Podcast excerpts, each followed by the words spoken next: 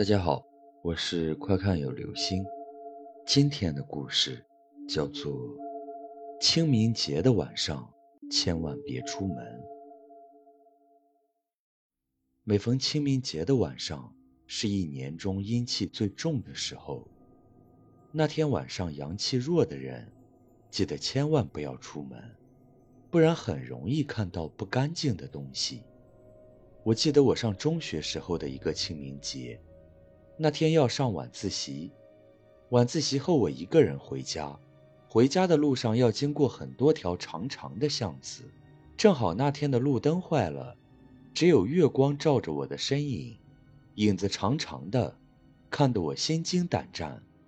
说来也奇怪，平时没什么人走的巷子，那天晚上十点多钟，居然很多人。那些人穿得稀奇古怪的。女人穿着各种颜色的旗袍，打着油纸伞；男人则穿着中式服装，穿梭于各条大街小巷。当时只有十五岁的我，好奇的想看迎面而来、油纸伞下婀娜多姿的女人，想知道她究竟拥有怎样俏丽的脸庞。可是无论我怎么努力，都看不到她的头。忍不住回头一看，那人居然没有头。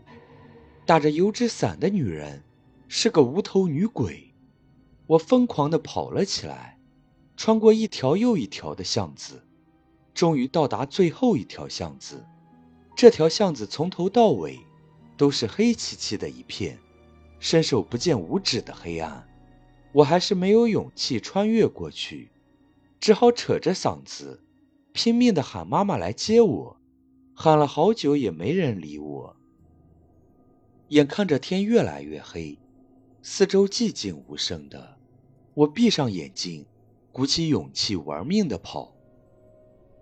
突然，我感觉到自己撞上了什么，而那个东西瞬间穿过我的身体，确切的说是从我的身体里穿过去。我惊恐的大喊大叫：“妈妈，快来接我！妈妈，快来接我！”好在妈妈及时的出现。我才幸免于难。妈妈说看见一道绿色的光跑了过去。我把我看到的一切一五一十、原原本本的讲给了妈妈听。她听后大惊失色，第二天早上就带我去了附近的庙里求菩萨保佑，赶走我身上沾染的阴气。不久之后，我的同学李雪得了疾病去世了。她就是清明节那天晚上。遇到了很多打着灯笼玩的人，他借了别人一个灯笼回家，没多久就发病去世。从发病到去世，相差也就前后一个月的时间，大家都感到十分的惋惜。其实那个清明节晚上，我爸出门去接我了，他一路上什么也没有看见。我说的穿旗袍打油伞的女人。还有中式挂袍的男人，根本不存在。他说街上很安静，他没有接到我就回家了。他前脚刚回来，我后脚就回家了。不管你们信不信，这是我亲身经历的故事。温馨提醒各位：清明节晚上最好不要出门。如果实在有事要出去，记得不要带伞出门，还有走路不要回头。